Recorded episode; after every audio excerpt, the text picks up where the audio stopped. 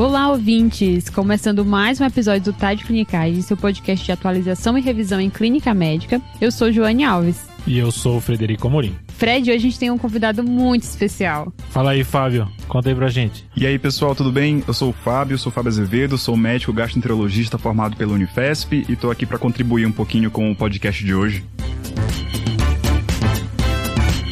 Fábio foi o nosso segundo convidado hum. do episódio 9. Isso. 144 episódios depois, não sei se está conta certo, 146, sei lá, episódios depois ele voltou aqui. E aí, Fábio, o que, que você achou do, do estúdio? Como é que é? Lembro-me muito bem do episódio de lesão hepática aguda feito na casa de um de vocês, na mesinha de madeira e no copo de whey com os microfones.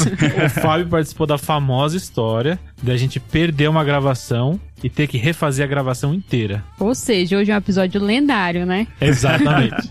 Então a gente trouxe o Fábio hoje aqui para falar um pouquinho sobre doença inflamatória intestinal. A gente vai hoje focar no diagnóstico, mas antes disso, Jô, a gente vai falar sobre o Guia TDC, né? Então, o Guia TDC é a nossa plataforma de revisão e atualização, atualização rápida em diversos temas dentro da clínica médica, desde ambulatório até passando por cuidado intra-hospitalar e chegando na famosa UTI. Boa. A gente revisa três artigos por semana, né? Então a gente pega as principais revistas, vê os artigos de maior impacto ou artigos que a gente quer revisar o tema, traz para a pessoa já mastigado e ainda faz uma gravação de podcast para fazer o resumo. E além disso, mensalmente os assinantes podem escolher o tema da revisão daquele mês. Ou seja, você vai escolher o tema que você vai ler no final daquele mês. Você pode escolher ativamente. Top. Então, se você quiser assinar, é só ou entrar no nosso site, tá? De clinicagem.com.br, ou no próprio Instagram, tem o um link na bio. Isso, e aqui também na descrição do episódio. Boa.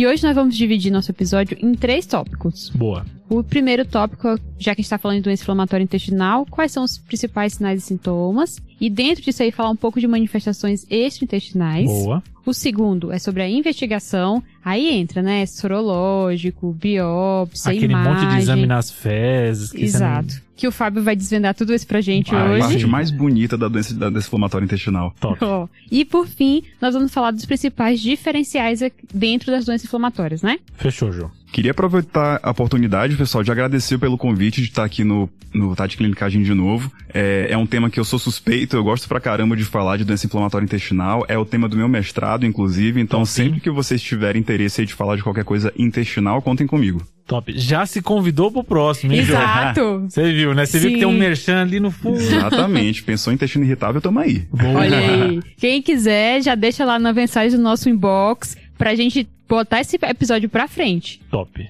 Mas começando a falar aqui um pouquinho sobre doença inflamatória intestinal, a, acho que a primeira coisa é, o, quando a gente diz doença inflamatória intestinal, o que, que a gente está querendo dizer, né? A gente está falando principalmente de duas doenças. A gente está falando aqui de doença de Crohn e retocolite ulcerativa. Pode existir alguns casos em que eu tenho dúvida do diagnóstico dos dois, não consigo fechar os dois, que às vezes é, é considerado como indeterminado. Mas a princípio é dessas duas doenças que a gente vai falar hoje. Beleza. Fred, eu acho que doença inflamatória, inclusive, é um tema super importante, porque a gente está vendo, assim, do ponto de vista epidemiológico, um aumento de incidência cada vez maior, não só nos países mais desenvolvidos, que sempre foi o clássico, né, de ter doença inflamatória intestinal, como aqui no Brasil e em outros países em desenvolvimento. Então, vale a pena saber aí, diagnosticar, suspeitar e referenciar para um gastro quando for preciso. Top. E aí, Fábio, uma coisa que, lendo sobre doença inflamatória intestinal que me, me chamou a atenção é que, assim, não existe um exame específico que vai me fechar o diagnóstico de qualquer uma das duas, né? Tanto de Crohn quanto retocolite. Exatamente, Fred. Eu não tenho nenhum teste padrão ouro que vá fazer diagnóstico sozinho. Eu tenho que fazer uma junção aí de dados clínicos, dados laboratoriais, exames de imagem, principalmente os exames endoscópicos aliados à histologia, né? Pra gente chegar aí a essa conclusão diagnóstica. Top. Acho que a gente poderia começar aqui, então, falando sobre as manifestações clínicas. Bora? Exatamente.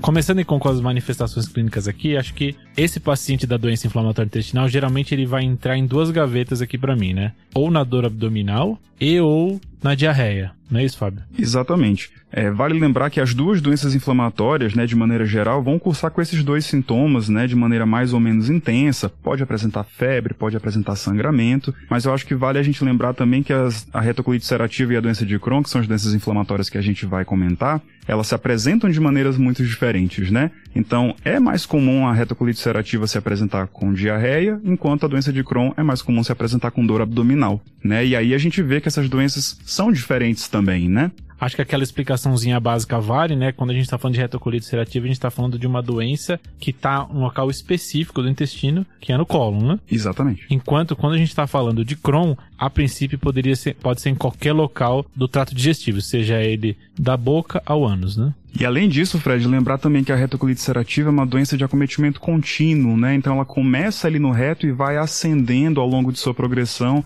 até se tornar uma pancolite, por exemplo, quando ela já pega todo o intestino grosso. Ela já não pega ilho terminal, por exemplo, que é o local mais comum de acometimento do Crohn. Aí a gente já puxa para o Crohn, que é um pouco diferente, né? É uma doença que pode acometer todo o trato gastrointestinal de maneira inclusive salteada. Pega ali reto, pega cólon, pega trato é, digestivo mais alto, ilho proximal, ilho terminal. E lembrar que o Crohn também é uma doença de caráter transmural, né? Então eu vou ter inflamação que passa todas as camadas do trato digestivo, podendo causar inclusive estenoses e fístulas também ao longo da evolução da doença. Top. E é legal isso, Fábio, que você falou, porque é um grande diferencial assim, na apresentação clínica das duas, né? O Crohn pode fazer essas obstruções diferente da retocolite, que no geral não faz. Então, se a gente tivesse que pegar, vamos pegar primeiro a retocolite ulcerativa, né? Então, a gente está imaginando um paciente com diarreia, que pode ter dor abdominal associado, e aí aqui ele pode ter sangramento, então ele vai ter sangramento que geralmente é sangue vivo nas fezes, né? Diferente de um sangramento alto, onde eu tenho melena, etc. Esse paciente geralmente vai ter um sangue vivo. E tem uma coisa que eu tava lendo, Fábio, que às vezes tem até um sangramento que precede o início dos sintomas, né? Ele tem um sangramentozinho, e aí depois começa toda a crise do, da retocolite. Exatamente, a gente pode ter essas manifestações diferentes, né? Eu posso ter tanto sangue misturado às fezes, né, no ato evacuatório, quanto às vezes eu posso ter sangramento separado do momento evacuatório, eliminação apenas de sangue, que a gente pode chamar de enterorragia mesmo, né? Top. E aqui eu acho engraçado que tem um, um, termo que a gente geralmente só usa nesse tipo de doença, que a gente geralmente não, não usa por aí, que é o tenesmo, né? Uhum. E aí, pensando aqui, Fábio, eu acho que tenesmo é tipo assim, a polaciúria das fezes. Pô, tá aí, cara. Esse aí foi uma explicação fantástica. Eu nunca mais vou ter dificuldade de explicar o que é tenesmo agora. Cara, não, porque acho que pro pessoal pegar aqui, o tenesmo é, é, o paciente que tem a vontade de evacuar, evacua e sente que essa vontade não melhorou, né? É a sensação de esvaziamento incompleto, né, da ampola. Nossa, você deixou muito melhor agora, acho que é isso mesmo. Eu acho que é um pouquinho disso tudo, né? A gente tenta explicar tenesmo como uma consequência do processo inflamatório, principalmente no reto, né? Então, aquele paciente que tem vontade de evacuar, vai ao, ao banheiro, mas não consegue evacuar, não tem material evacuatório aí, ele só tá inflamado, né? Então, acho que a comparação com o palaciúria é ideal. Top. Arrasou, Fred. E aqui eu queria puxar também, Fábio, que esse paciente também pode ap apresentar sintomas mais graves, né? A gente está comentando aqui de sintomas que são relativamente leves, diarreia, dor abdominal, perda de peso, podendo ter febre, etc. Mas esse paciente pode se apresentar com hemorragia de grande monta, né? Então pode, que nem você falou, um sangramento que não necessariamente tem a ver com a evacuação, ele fica sangrando, sangrando, sangrando. E ele pode ter o famoso megacolon tóxico, né? Aí é uma apresentação que já preocupa bastante. Exato. E aí vamos só tentar definir aqui. Quando a gente está falando de megacolon tóxico, a gente está falando de um paciente que tem uma evidência radiológica de dilatação de cólon e aqui é um diâmetro maior do que 6 centímetros. Tá. Essa é uma definição que a maioria dos, dos trabalhos comenta, né? O, o, tamanho de 6 centímetros, mais sintomas inflamatórios, aqui vai entrar febre, taquicardia, neutro, é, leucocitose, anemia e alterações associadas à desidratação. Então, de, desidratação, alteração do sistema nervoso central, altera, distúrbios hidroeletrolíticos. Então, se eu tiver um conjunto desses, tem até um critériozinho, etc., aí eu tô falando de megacolon tóxico, que pode ser a primeira apresentação, né, Fábio? Exatamente. Às vezes o paciente pode se manifestar pela primeira vez com, já com megacolon tóxico ou antes disso um pouquinho com uma colite fulminante, né? Quando já tem uma atividade muito grave da retocolite ulcerativa, por exemplo, com múltiplas evacuações sanguinolentas ao dia, febre, anemia importante, podendo chegar ao megacolon tóxico sem dúvida. Boa. E agora acho que é importante a gente fazer o paralelo com o Crohn, né? Que é o grande diferencial aqui da retocolite. Exato, João. Acho que para começar a falar de Crohn, acho que a gente poderia, Fábio, falar sobre um pouquinho dos fenótipos, né? Aqui a gente tem três fenótipos do Crohn. A gente tem o fenótipo fistulizante, aquele paciente que faz fístulas, a gente vai comentar um pouquinho daqui a pouco. O paciente que faz obstrução e o paciente que não faz fístula nem obstrução, mas tem manifestação sintomática que às vezes é considerado como o inflamatório, né, Fábio? Exatamente. E a gente pode até entender esses fenótipos, Fred, como a evolução natural da doença de Crohn, né? Eu começo apenas com inflamação, ainda sem nenhuma complicação. Essa inflamação vai causando dano cumulativo no tecido intestinal, gerando uma obstrução, né, uma estenose na área mais inflamada. Eu acabo aumentando a pressão, né, a montante aí dessa estenose. Num tecido que está friável, eu faço fístulas, né? Eu acabo evoluindo essa inflamação de maneira transmural, né? E como a gente tinha comentado antes, o Crohn ele pode afetar qualquer parte do trato gastrointestinal. Né? Então, além dele ter essa, esses fenótipos que a gente não espera na retocolite, né? Então a gente não tá, a gente não falou de fisturização na retocolite, a gente não falou tanto de obstrução na retocolite, então aqui já vem uma diferença grande e a gente vai confundir os dois mais quando o Crohn estiver afetando a mesma região da retocolite. Exatamente. Então se tiver afetando região de reto e cólon. Exato. Ele estando em qualquer outro lugar, aí esse diferencial já não existe mais, né? Aí eu estou pensando em manifestações que vão ser do Crohn. Então se ele tiver em delgado, se ele tiver em esôfago, se ele tiver perianal, aí eu já estou pensando no Crohn. Resumindo, Fred, é, quando a gente está na parte, nos sintomas clínicos, ainda é possível, né? A gente está falando de doença inflamatória intestinal como um todo. No momento que a gente sabe um pouco de acometimento ali anatômico e depois o histológico, a gente já consegue fazer essa diferenciação. Exato, João, mas já nos clínicos tem algumas dicas que a gente já pode pegar. Por Opa. exemplo, é, doença perianal. Aqui eu tô pensando em Crohn, né, né, Fábio? Exatamente. É importante a gente fazer uma diferenciação que a doença perianal é a marca mesmo do Crohn, né? É um fenótipo, inclusive, de grande gravidade, né? Que a gente sabe que tem um prognóstico pior. E a gente geralmente define isso com presença de fístulas que a gente chama de complexas, né? Tá. Nessa região perianal. O que, que isso significa, né, Fred? É quando a gente tem uma fístula que tem mais de um caminho, ou então aquela fístula que a gente brinca que é meio que em chuveiro, né? Tem vários caminhos diferentes que atravessa, né, o músculo do esfíncter, que a gente chama de interesfincterianas. E é importante a gente saber essa diferenciação porque eventualmente a retocolite ulcerativa pode apresentar fístulas simples, né, que são fístulas crípticas por conta de muita evacuação e de uma inflamação ali local. Tá. Então essa diferença é interessante da gente saber. Cerca de 5% das retocolites podem aparecer, se apresentar, na verdade, com fístulas simples. E acho que é legal a gente falar de fístula, porque esse é uma apresentação que a gente tem que disparar essa suspeita diagnóstica. A gente tinha comentado inicialmente de dor abdominal, diarreia, mas um paciente que a minha chega para mim com fístula, eu tenho que pensar, será que esse paciente tem Crohn? Exatamente, acho que é uma das coisas que mais chama atenção para a doença inflamatória intestinal é a doença fistulizante. Aproveitando que a gente está falando de fístula aqui, Fábio, a gente tem apresentações diferentes a depender da fístula que esse paciente faz, né? Então aqui a gente está falando de um paciente que teve uma evolução da doença, talvez tenha sido subdiagnosticado, apresentou com dor abdominal, ninguém pegou que poderia ser Crohn, e aí ele pode até se apresentar clinicamente com o resultado das fístulas que ele faz, né? Pelo que você estava até comentando antes de começar o episódio, isso geralmente é num quadro mais avançado, é o, é o paciente que acabou passando por um sistema de saúde que perdeu esse diagnóstico, né? Exatamente, isso costuma acontecer, Fred, mais comumente quando eu não consigo diagnosticar a tempo e tratar a tempo esse paciente, né? Então ele já está gerando complicações da doença na forma de fístulas. E aqui eu acho interessante que você pode ter a fístula enterovesical e aí se manifestar com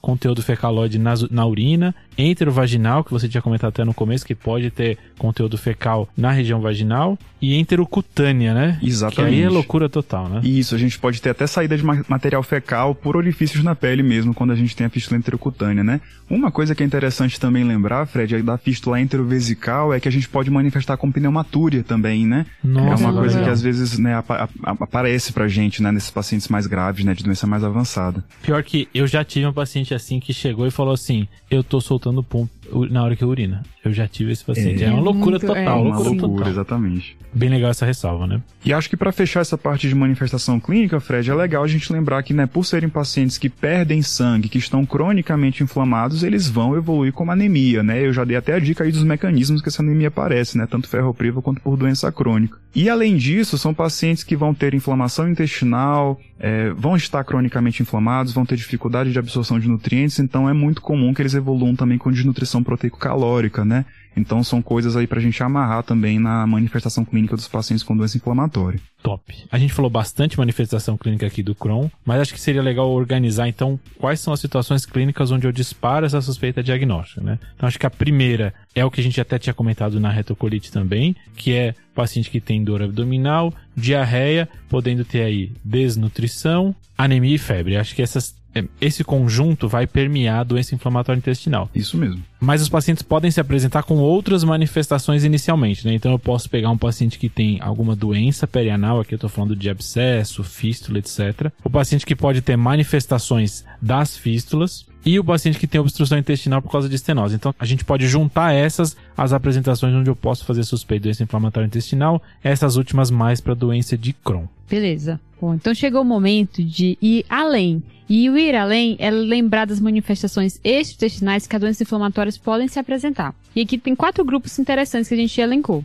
Aqui é loucura, né, Jô? Aqui Sim. tá falando da loucura total, né? A gente dividiu aqui em manifestações cutâneas, manifestações hepatobiliares, articulares e oftalmológicas, né, Fabião? É isso mesmo. Eu acho que é esse momento que a gente percebe que a doença inflamatória intestinal não é uma doença inflamatória intestinal, é uma doença sistêmica, né? Porque ela pega aí vários outros órgãos e tecidos. O cara fez até um, um merchan da própria doença. Você reparou? Você reparou? O olho brilha nessa hora. Ele é apaixonado. Vamos começar pelas cutâneas, então? Vamos lá. Aqui a gente tem duas manifestações famosas, Sim. Que é o famoso eritema nodoso. É uma clinicagem. Esse é clinicagem, Demais, né? Vem um eritema demais. nodoso, a pessoa, opa. Imagina o cara vê um eritema nodoso e fala, isso aí é Crohn. Aí é... E o pioderma gangrenoso, né, Fábio? Exatamente. Eu acho que é legal saber dessas duas, né, que a, o eritema nodoso, ele é uma manifestação que costuma acompanhar a atividade da doença intestinal. Então, se eu cicatrizo o intestino do meu paciente, o eritema nodoso some. Já o pioderma gangrenoso não, eu preciso tratar ele à parte, né? Então, a escolha do seu tratamento vai acabar sendo influenciada pela presença do pioderma gangrenoso também. Isso foi uma clinicagem. Muito. Massa Anotem demais. aí. Indo agora para as hepatobiliares, Fábio, aqui a gente tem a famosa CEP. Isso mesmo, eu gostei do tom, assim, né, de mistério pra CEP. É porque essas siglas, às vezes, você vê lá assim, CBP, CEB, aí começa aquela confusão da gastro. Então desvenda aí pra gente a sigla, Fábio. Então, Jô, a CEP é a colangite esclerosante primária, né? Que é uma doença mais biliar mesmo, que causa inflamação no, no, no trato biliar, causando inclusive áreas de estenose, né? E dilatação, que vai fazer aquela imagem bonita na, na colangio-ressonância que a gente chama de colar de conta de rosário, né? Famoso. Nossa, aí sim, hein? Inclusive, Jô, a CEP é muito mais comum de aparecer junto com a retocolite ulcerativa do que com o Crohn. Quando um paciente, inclusive, é diagnosticado com CEP, é mandatório a gente fazer uma colonoscopia nele investigando doença inflamatória intestinal pela alta prevalência. Gostei dessa clinicagem. É interessante você falou isso, Fábio, porque quando a gente tá falando de manifestação intestinal aqui, a gente tá falando é, de manifestações que permeiam as duas doenças, né? Mesmo que Isso. seja mais comum em um do que outro, a gente tá falando das duas doenças. Isso mesmo. Uma coisa que eu achei interessante quando eu li, Fábio, é que a manifestação da CEP pode ser só um aumento de fosfatase alcalina, uma coisa mais leve assim, né? Exatamente. Inclusive, a fosfatase alcalina é o exame que vai meio que rastrear a CEP pra gente no contexto de um paciente com doença inflamatória, né? É ele que eleva ali pra gente pensar realmente que tá tendo alguma alteração hepatobiliar. A gente pode fazer imagem nesse paciente, uma colangio-ressonância, por exemplo, ela via absolutamente normal. Aí o diagnóstico sai na biópsia. Então, uma vai puxar pra outra, né? Vi uma, vou procurar outra. Exatamente. Só pra não confundir, Fred, a biópsia que eu tô falando é biópsia hepática mesmo, tá? Não intestinal, né? Isso mesmo. Boa. E agora nós vamos pro terceiro grupo, que são as manifestações articulares. Jô, acho que é legal falar que as manifestações articulares são as mais comuns dentre as manifestações extraintestinais, costumam ser mais debilitantes para o paciente, mais limitantes, e elas também têm várias apresentações diferentes, né? Eu posso ter manifestações axiais, que inclusive simulam a espondiloartropatia, posso ter manifestações mais periféricas, que simulam muito artrite reumatoide, e posso ter uma bagunça aí no meio disso também com oligoartrites assimétricas. Nossa, aí sim, é assim, é o supra-sumo da clínica médica, né? Porque tem a manifestação intes- intestinal, tem articular, é, faz uma bagunça na cabeça. Se você pensar em uma doença inflamatória aí, demora um tempinho. Exato, e ainda mais que o Fábio falou que do diferencial de espondiloartrites, e a gente entra aqui no quarto grupo, que é o grupo oftalmológico, que tem o veite. Exato. Então, é- confunde mais ainda com espondiloartrite, né? Legal você lembrar da uveíte, Fred. Além dela, a gente tem a esclerite também como manifestação bem frequente, né, oftalmológica da doença inflamatória intestinal. Acho que é legal diferenciar um pouquinho as duas, porque da clínica elas são iguais, né? Ou pelo menos muito parecidas. Vai ter a síndrome do olho vermelho, né? Perfeito. A esclerite costuma parecer muito uma conjuntivite, sensação de é, areia no olho, olho vermelho, algum incômodo ali na região. Mas ela é uma, uma manifestação que costuma acompanhar a doença inflamatória, então quando eu cicatrizo o intestino, eu melhoro também a ipsclerite. Já o veite, além desses sintomas de olho vermelho, eu vou ter também cefaleia ipsilateral ao olho acometido, eu vou ter turvação visual e eu tenho uma doença que ela não acompanha a atividade inflamatória intestinal e que inclusive é muito debilitante, pode causar cinéquias e até levar cegueira. Grave, né? Grave. Grave. As manifestações extraintestinais aqui eu acho interessante porque, assim como a gente comentou que tem outras manifestações não diarreia e não dor abdominal que faz a gente pensar, as manifestações extraintestinais também são assim, né? Então, se eu vejo um eritema nodoso, se eu vejo pioderma gangrenoso, se eu vejo uveíte, se eu vejo artrite com uveíte, eu tenho que incluir as doenças inflamatórias intestinais no meu, no meu diagnóstico. Isso né? mesmo, Fred. Então, agora, incluindo o meu diagnóstico, como eu faço esse diagnóstico, Fábio? Acho que é agora que a gente entra na loucura do, da doença inflamatória intestinal. Então, Fred, como é que a gente vai chegar a esse diagnóstico, né? Como a gente já falou, eu não tenho um exame que vai me trazer essa resposta, eu tenho que juntar várias, né, várias pecinhas de um quebra-cabeça para chegar ao diagnóstico de doença inflamatória. E acho que a gente já falou bastante da clínica, a gente pode chegar agora no laboratório, né, para entender um pouquinho as provas inflamatórias que fazem parte dessa investigação. Bora. E acho que dentro dessa investigação do nosso diagnóstico, vale a pena a gente dividir em grupos aqui. Então, dos séricos, né, que você falou, tem também de fezes, os endoscópicos, né, a forma endoscópica a gente conseguir fazer essa avaliação, histopatológico e, por fim, a imagem. Boa, Ju. Então, Fabião, falando de exame sérico, o que, que você acha que vale na investigação desses pacientes? Eu acho que a gente precisa de um hemograma, basicão mesmo. Vou encontrar anemia, posso encontrar leucocitose, plaquetose também. PCR é o marcador inflamatório, né, sérico mais importante que a gente vai levar em consideração. PCR mais aumentado, vou pensar em atividade de doença, né? Perfeito. Lembrar, gente, que VHS não tem uma correlação legal com doença inflamatória intestinal. Então, eu posso ter pacientes com VHS normal e em atividade. Tá? Boa. E temos também o ANCA e o ASCA, né, que é o diagnóstico meio que sorológico, né, da doença inflamatória intestinal, mas que na prática, gente, né, tem uma, uma especificidade, uma sensibilidade baixas, então a gente acaba não usando tanto. Mas classicamente o ANCA é mais associado à retocolite ulcerativa e o ASCA mais associado à doença de Crohn. Beleza, finalizada a parte dos séricos, acho que vamos pras fezes, né? Exatamente, vamos pras fezes, é aí que o gastro gosta, né? Fábio? Justo. Ossos do ofício, né, gente? Nas fezes, eu acho que o exame mais importante que a gente tem é a calprotectina fecal, né? famosa, bem famosa. Exatamente. A calprotectina, vou fazer um paralelo, é como se fosse a PCR, só que das fezes, né? Ela é um Ah, marcador legal, inflamatório também. Ela é uma proteína que está no citosol de neutrófilos, então, quando eu tenho né, muita inflamação, tenho muito neutrófilo, tenho apoptose dessas células, tenho muita calprotectina ali, então ela vai estar muito presente nas fezes de quem tem inflamação intestinal, né? Acho que vale a gente lembrar da calprotectina os pontos de corte que a gente tem que considerar, né, Fred? A gente tem um- uma calprotectina menor que 50, eu afasto o processo inflamatório ativo. Quando ela está acima de 150, eu garanto que exista processo inflamatório ativo ali no intestino do meu paciente. E entre 50 e 150 tem uma zona cinza que eu não sei muito bem o que está acontecendo. Sempre tem essa meiuca, Sempre né? tem, né? Pra- não pode ser muito fácil pra gente Não, também.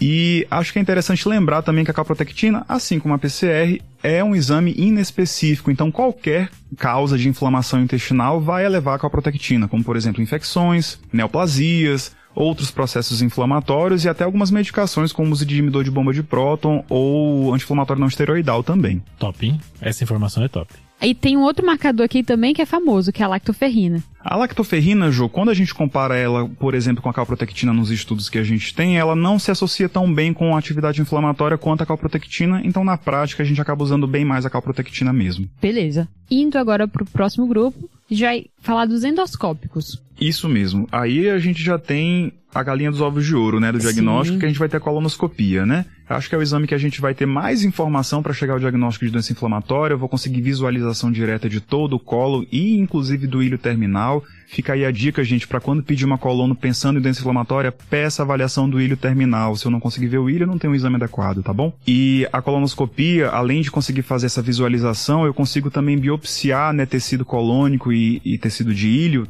para a gente conseguir informação histológica também. Que por fim é o que vai definir o diagnóstico da doença, né? Além de ver um padrão de acometimento, né? Bem específico de cada uma das duas. Exatamente. Acho que é legal, inclusive, a gente pontuar que na coluna a gente pode encontrar padrões diferentes para cada doença, né? Na retocolite, como a gente falou lá atrás, a gente vai ter um acometimento contínuo, né? Desde reto até a extensão do colo que a doença apresentar. E se eu tiver na retocolite ulcerativa uma pancolite, eu posso ter vamos dizer assim, uma rebarba de processo inflamatório chegando ali no ilho, a gente chama isso de ileite de refluxo, um pouquinho de processo inflamatório aí no ilho. Tomar cuidado para não confundir isso com doença de Crohn. Essa é top, hein? Muito. É, fica um, cada vez mais difícil, vocês vão vendo, né? Já no Crohn, eu vou ter um acometimento salteado, então eu posso ter acometimento inflamatório lá embaixo, lá em cima, e entre essas duas áreas de inflamação eu vou ter tecido saudável, inclusive quando eu tenho muito esse padrão, né, de tecido inflamado, tecido saudável, eu posso ter aquele padrão de pedra de calçamento que a gente chama na colonoscopia, né? É o famoso cobblestone. O cobblestone que a medicina gosta, né? Exato. Só uma última coisa da coluna aqui, Fábio. Me corrija se eu estiver errado aqui, tá? Mas eu tava lendo que em pacientes com colite grave, né? Então, pacientes que eu posso ter medo de fazer a colono, hoje em dia, com as técnicas de coluna atual, eu não preciso ter esse medo em colites graves. É isso mesmo, não? Perfeito, Fred. Assim, Hoje em dia é muito mais seguro você submeter um paciente que está numa atividade mais grave a um exame endoscópico como uma colonoscopia. Só que a gente tem que levar em consideração também o preparo. Então, se porventura você tiver com medo de fazer essa indicação, a gente pode até é, indicar apenas uma retossigmoidoscopia para esse paciente também. Isso vai depender muito da expertise da equipe de endoscopia que vai fazer o seu exame. Retomando então o fato de que a gente olhou, né, fez a colono e biopsiou, Agora é importante saber quais são os padrões que a gente vai esperar para fazer essa diferenciação entre doença de Crohn e retocolite ulcerativa. Legal, Jo. A histologia vai trazer muita informação para a gente também, né? E existem achados que são mais comuns para cada uma das doenças, né? Na retocolite, por exemplo, a gente vai encontrar bastante o que a gente chama de abscesso de criptas ou criptite, né? Que é um agregado neutrofílico nas criptas inflamadas. Já na doença de Crohn, eu até posso encontrar um processo inflamatório mais crônico, principalmente com linfócitos e plasmócitos, né? Na, na região afetada. Mas uma coisa que é muito sugestiva da doença de Crohn é o granuloma não caseoso, né? Isso que aí é diferencia um pouquinho da tuberculose pra gente por conta da, da presença do cásion, né? Dentro do granuloma. Lembrar que não é exclusivo da doença de Crohn, mas é muito sugestivo. E eu vi que esses granulomas aí podem estar presentes em 30% dos casos, né? Ou seja, não é necessário para o diagnóstico, mas quando tem, é um dado a mais, né? Isso facilita bastante pra gente. E por fim chegamos na imagem que aqui existe um ampla possibilidade do que a gente pode solicitar para avaliar. A gente pode começar pela tomografia, né? Velha e boa tomografia. Então, Jô, o exame de imagem a gente vai escolher com base no que a gente precisa investigar no paciente, né? A tomografia, por exemplo, que você citou agora, no paciente com doença de Crohn acaba servindo mais para a gente pesquisar complicações. Então, abscesso intracavitário, é, um abdômen agudo perfurativo, né? Aí eu já vou ter a clínica me ajudando também nesse diagnóstico. Tá. No caso de uma retocolite ulcerativa, eu vou pensar, por exemplo, no megacolon tóxico, vou querer reforçar aquela dilatação encontrada numa radiografia de abdômen, por exemplo. Então, a tomografia simples, né, com contraste endovenoso, vai servir aí mais para essas complicações. Beleza. E além disso, tem a famosa enter-UTC, né? Ah, isso aí. Explica pra gente, Fábio, entero TC, tipo uma TC, como é que é? Então, esses protocolos de entero, tanto da enterotomografia quanto da enteroressonância, a diferença dos exames tradicionais é que, além do contraste endovenoso, eu vou ter um contraste oral, que a gente chama de contraste neutro. Né? Tá. A ideia é distender a alça intestinal, não acender nada dentro da alça intestinal para eu conseguir ver bem o que? A parede, né? Para Tá. ver se tem inflamação, para ver se tem estratificação, engurgitamento vascular, os achados ali de inflamação que a gente pode ter nos exames de imagem, né? É uma TC com contraste endovenoso e oral, mas o oral é pra não brilhar pra eu conseguir ver a parede. É isso? Exatamente. De maneira geral, eles usam PEG, né, o polietileno glicol. A função do PEG vai ser exatamente essa, de distender a alça e não acender, né? E a gente consegue ter essas informações. Então, a enterotomografia, assim como a enteroressonância, são exames excelentes para a gente conseguir fazer avaliação de intestino delgado, né? Lembrar aí que a doença de Crohn é uma doença que pode atingir o trato gastrointestinal de maneira, né, completa, desde boca a ânus. Então, é mandatório a gente, né, numa suspeita de doença de Crohn, fazer uma avaliação boa de delgado. Eu posso usar um desses dois exames aí para isso. Que é um local que eu não consegui acessar nem por endoscopia, nem por colonoscopia, né? Exatamente, Fred. É o Eldorado da, intestino. E tem um outro exame que está crescendo muito a indicação, que é a cápsula endoscópica, né? Isso mesmo, Jo. A cápsula endoscópica pode ser um método também, né, pra gente fazer avaliação de intestino delgado. Inclusive, às vezes, né, tem aquele diagnóstico mais difícil que a cápsula acaba fechando pra gente. A gente tem que tomar um cuidado, principalmente se eu tiver uma suspeita de doença de Crohn, que é obstrução intestinal, né? Sim. Se eu tiver suspeita de doença de Crohn, posso ter uma estenose, então é indicado a gente fazer antes da cápsula uma tomografia, algum outro exame de imagem seccional para eu garantir que esse paciente não tem estenose e que ele vai ficar obstruído com a cápsula. Exato, Já né? Que pensou? uma complicação do exame, né? Exatamente. Mas então, pra quem não conhece a cápsula, é tipo uma câmerazinha em Isso. forma de cápsula, bem Exatamente. pequenininha, que vai tirando, vai caindo no intestino e vai tirando foto, é isso? Isso mesmo, parece um comprimido mesmo, uma cápsula, na verdade, né? Que a pessoa engole, ela vai tirando várias fotos, aí existem marcas variadas, número de fotos por minuto, por segundo variados também, mas no final do exame a gente acaba tendo um compilado de fotos, né, do, do intestino médio do paciente, que são avaliadas por um médico e ele dá esse laudo com os achados. E o Fábio comentou aqui com a gente, pessoal, que ainda tem assim uma clinicagem, um plus a mais, como o João gosta de falar, que é o ultrassom. Exatamente, gente. A gente está agora né, trabalhando muito com a ecografia intestinal, né? O ultrassom para avaliar a atividade inflamatória de intestino. É basicamente o ultrassom que todo mundo conhece, com um transdutor diferente que é capaz de avaliar a parede de intestino mesmo, né? Então a gente consegue ver espessura, vascularização e outros achados aí que definem pra gente a atividade. Ainda não é amplamente disponível, né, Fábio? Isso mas aqui no Brasil a gente tem bem pouco, né? Mas eu acho que a tendência Ju, é crescer cada vez mais. Tudo que tem ultrassom agora tá crescendo É, bastante. exatamente. É, praticidade.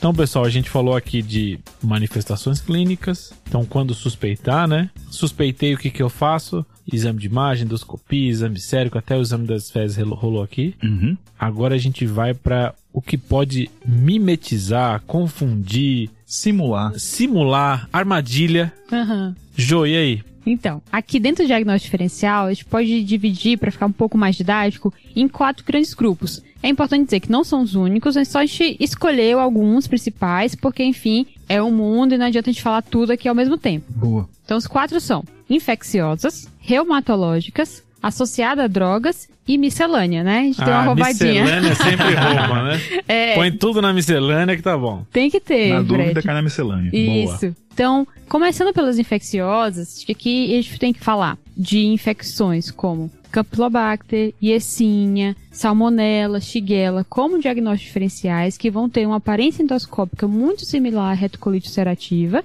mas o diagnóstico vai ser feito de outras formas, aqui entre os exames laboratoriais, principalmente o PCR, para fazer o diagnóstico de muitas dessas condições, e uma condição que a gente não pode esquecer é tuberculose. Que tuberculose mimetiza muitas coisas. E aqui, claro, além de uma clínica sugestiva, às vezes com tosse, dores noturnas que a gente já conhece, lembrar de úlceras de cólon transverso, Tá. acometimento de válvula secal e, na histopatologia, o granuloma caseoso. Eu acho legal você comentar isso, Jô, porque a tuberculose tem uma relação íntima com doença inflamatória intestinal em vários momentos, né? Sim. No diagnóstico, ela tem essa, essa- esse diferencial, até da granuloma, né? E às vezes até na tuberculose, dependendo do granuloma que você pega, você não pega o caso, e aí começa a ficar essa discussão, o que, que é, o que, que é. E depois, depois do tratamento, o paciente, com al- alguns tipos de tratamento, ele acaba sendo mais suscetível à tuberculose. Então, Sim. tuberculose e doença inflamatória tá muito correlacionada, né? Perfeito, Fred. Eu acho que das doenças que a Jo pontuou, tuberculose é uma coisa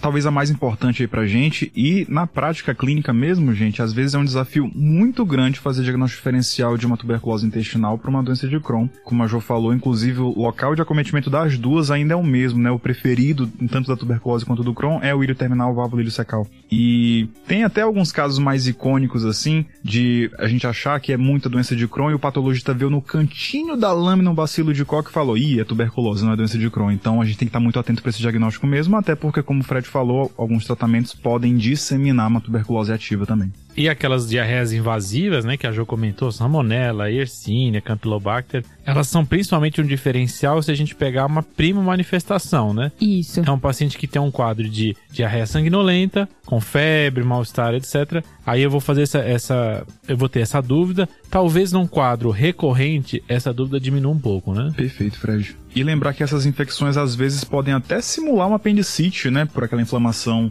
é, mais ali em válvula iliocecal de maneira mais exuberante. Excelente. Jo, acho legal também pontuar a infecção pelo clostridioides, né? Que pode fazer também colite, inclusive uma colite aguda grave e até o megacolon tóxico, né? Simulando muito a retocolite ulcerativa. Do ponto de vista de endoscopia, né? De colonoscopia, na verdade, a infecção pelo clostridioides pode algumas vezes manifestar aquela colite pseudomembranosa, mas nem sempre, né? Então, é, até com o exame endoscópico, a gente pode ter dúvidas também. Sim. Tem uma segunda lembrança aqui, Fábio, sobre os pacientes imunossuprimidos. Aqui, principalmente os transplantados de órgão sólido, eu posso ter infecção do CMV no trato gastrointestinal. Então pode simular um pouco doença inflamatória, né, Fábio? Exatamente, Fred, muito bem lembrado. Inclusive, tanto clostridioides quanto CMV são infecções que são mais frequentes na população que tem doença inflamatória intestinal. O CMV, por causar úlceras de, de caráter meio salteado, também pode simular muito uma doença de Crohn. Top. O segundo grupo que a gente definiu para falar, que são as reumatológicas, aqui tem uma em especial, que é doença de BC, que tem uma inflamação intestinal caracterizada principalmente por uma úlcera solitária, e o grande ponto de diferenciação é porque ela tem várias manifestações extraintestinais que vão mimetizar muito a doença de Crohn. Então, é uma doença que é difícil você fazer esse diagnóstico diferencial porque a apresentação clínica pode ser muito semelhante. Lembrar também que tem aquele acometimento que pode ter das úlceras anais genitais, vai fazer acometimento cutâneo, vai fazer o veite, então isso dificulta esse diagnóstico diferencial. Isso mesmo, Jo. Ainda bem que BC é raro. Exato, Facilita exato. um pouco pra gente. Acho que o BC traz as grandes dúvidas do episódio aqui, que são onde é o H do Crohn, Sim. onde é o H do BC e BC com C cedilha, dois S, como é que é? Confesso pra vocês que no R3 da Gasto toda a gente só aprende a escrever doença de Crohn. Essa é a primeira etapa. É a primeira etapa. Se Ser você não, aprovado, apra- né? não aprende, você não passa. E aqui, só acho um adendo que exigem vasculites, que vão fazer esse tipo de acometimento. Mas isso não vale tanto a gente reter esse tempo de vocês, esse conhecimento, porque é uma manifestação ainda mais raro que a manifestação de BC, tá bom? Fechou, Jô. O terceiro grupo são as manifestações associadas às drogas. E aqui acho que vale trazer como causa principal a AINE, pelo uso tão recorrente, né, ser tão comum de fácil acesso. Que a gente comenta no episódio 147. Excelente. E causa diarreia crônica, pode causar sangramento e os achados são muito inespecíficos. A inflamação, ela pode até se assemelhar com aquelas mudanças da colite isquêmica que a gente vai falar um pouquinho mais pra frente. Não é o único grupo de drogas, tem ainda inibidor de checkpoint, micofenolato. Inibidor de checkpoint, aí você foi hard, hein? É, cheguei no guia, né? Opa! Então, lembrem dessa, desse grupo e acho que lembrar de AINE dentro desse grupo acho que seria uma boa forma de dar aquele estrelinha, né? Boa. Favoritar. Isso. Por fim, a miscelânea, que não é roubado, Fred. É, não é roubado. roubado. Agora eu vi um monte de coisa aleatória aqui pra. Tenho certeza. Então, aí aqui das coisas aleatórias que você tá falando, vem linfoma, tem doença do enxerto contra o hospedeiro, e eu acho que uma outra que é legal de a gente trazer, colite isquêmica, né? Dentro da miscelânea. Perfeito, Ju. Então, o linfoma não vai ter nenhuma característica clínica específica que consiga definir, né, dar esse diagnóstico. Realmente ele vai se basear na confirmação histológica daquele achado, tá? Top. Inclusive o linfoma, né, Ju, vai aparecer com tuberculose, vai aparecer com doença de Crohn, acaba aumentando mais nosso leque de leites, não é isso? Exato. Mais um na conta de pode ser linfoma ou tuberculose, né? Exato. Da doença do enxerto versus hospedeiro, mais comum aí seriam principalmente os pacientes que têm uma história, história prévia de transplante de medula, esses pacientes que têm, no geral, uma, um acometimento mais crônico, né, uma apresentação mais crônica dessa manifestação. E aqui, o achado histológico principal é a presença de necrose nas criptas com o acúmulo desse material degenerativo. É, esse vai ser o dado que vai te dar essa possibilidade, né? Esse diagnóstico como diferencial. E por fim, a colite isquêmica, que essa é um diagnóstico difícil, principalmente diferencial, novamente, para a doença de Crohn. E aqui o que a gente vai encontrar? Edema e eritema da mucosa e o reto, no geral, vai permanecer intacto, ou seja, não tem acometimento de reto. Seria uma forma de você começar a suspeitar dentro do diferencial, obviamente fora a clínica do paciente, né? Vários desses diferenciais têm. Alguns deles, né, tem uma clínica diferente, mas às vezes a gente falando assim, parece que a clínica é muito diferente, às vezes o paciente apresenta com. chega inicialmente com o mesmo quadro e só depois de uma história muito bem colhida a gente vai conseguir ver essas diferenças. É muito fácil agora falar que é parecido, Isso. aí chegar na hora não é tão fácil. É, acho que o plus a mais aqui seria ainda falar um pouco, citar a retite actínica, porque você vai suspeitar, mas o paciente vai ter uma história de exposição à radiação ali local recente, então fica mais fácil desse diagnóstico entrar nesse diferencial antes das doenças inflamatórias intestinais, né? Perfeito, Ju. E aqui vai ter depois um monte de loucura, né? Se quiser ir Tem, atrás, tem mais, tem. né? É colite associada a diverticulite. Aí, meu amigo. Também chamada de colite segmentar. Exato. Aí só o Fábio mesmo que vai brilhar. Não, é muito na gasta.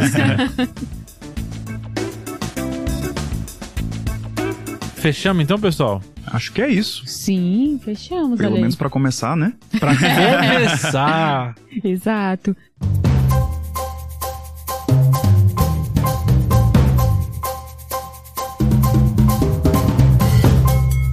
E vamos pro salve então? Bora, Jô. Como de costume, o convidado tem o salve, né? Manda ver, Fábio. É aquele momento meio Xuxa, posso pedir beijo também? Manda ver, né? Manda ver. Não, brincadeira. Eu queria mandar um salve pra duas amigas lá de São Luís, que eu sei que escutam Tá de Clinicagem, a Luciana e a Manuela Souza. Minha amiga Mariana Milê também, que me escuta de lá. E aí, gente, beijo pra vocês. É salve, na verdade, não é beijo, né? Pode ser, pode ser beijo, salve o que você quiser, abraço. E eu queria mandar um salve também pro pessoal da Unifesp, né? Meu grupo lá do ambulatório da doença inflamatória intestinal. Eu acho que todo mundo deve escutar o Tá de Clinicagem também, então fica aí o salve pra eles. Top, Um top salve, demais. pessoal. É, um grande salve. Grande salve pra todo mundo. E só pra lembrar de seguir a gente no arroba tá de clinicagem no Instagram. A gente tá no Twitter também. Tá no YouTube, agora com uns vídeos que o Pedro inventou aí de jogo de adivinhação. Muito bom. Quem quiser uma coisa mais menos acadêmica pode mandar ver. E lembrando do Guia TDC, né? Exato, nosso serviço de revisão e atualização que tá aí, fácil acesso para todos. Opa, medicina é muito ampla. E é isso, né? Fechou, Valeu? pessoal. Valeu, valeu. Valeu, Valeu, falou. gente. Obrigado. Até a próxima.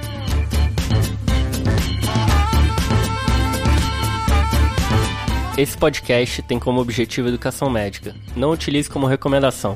Para isso, procure seu médico.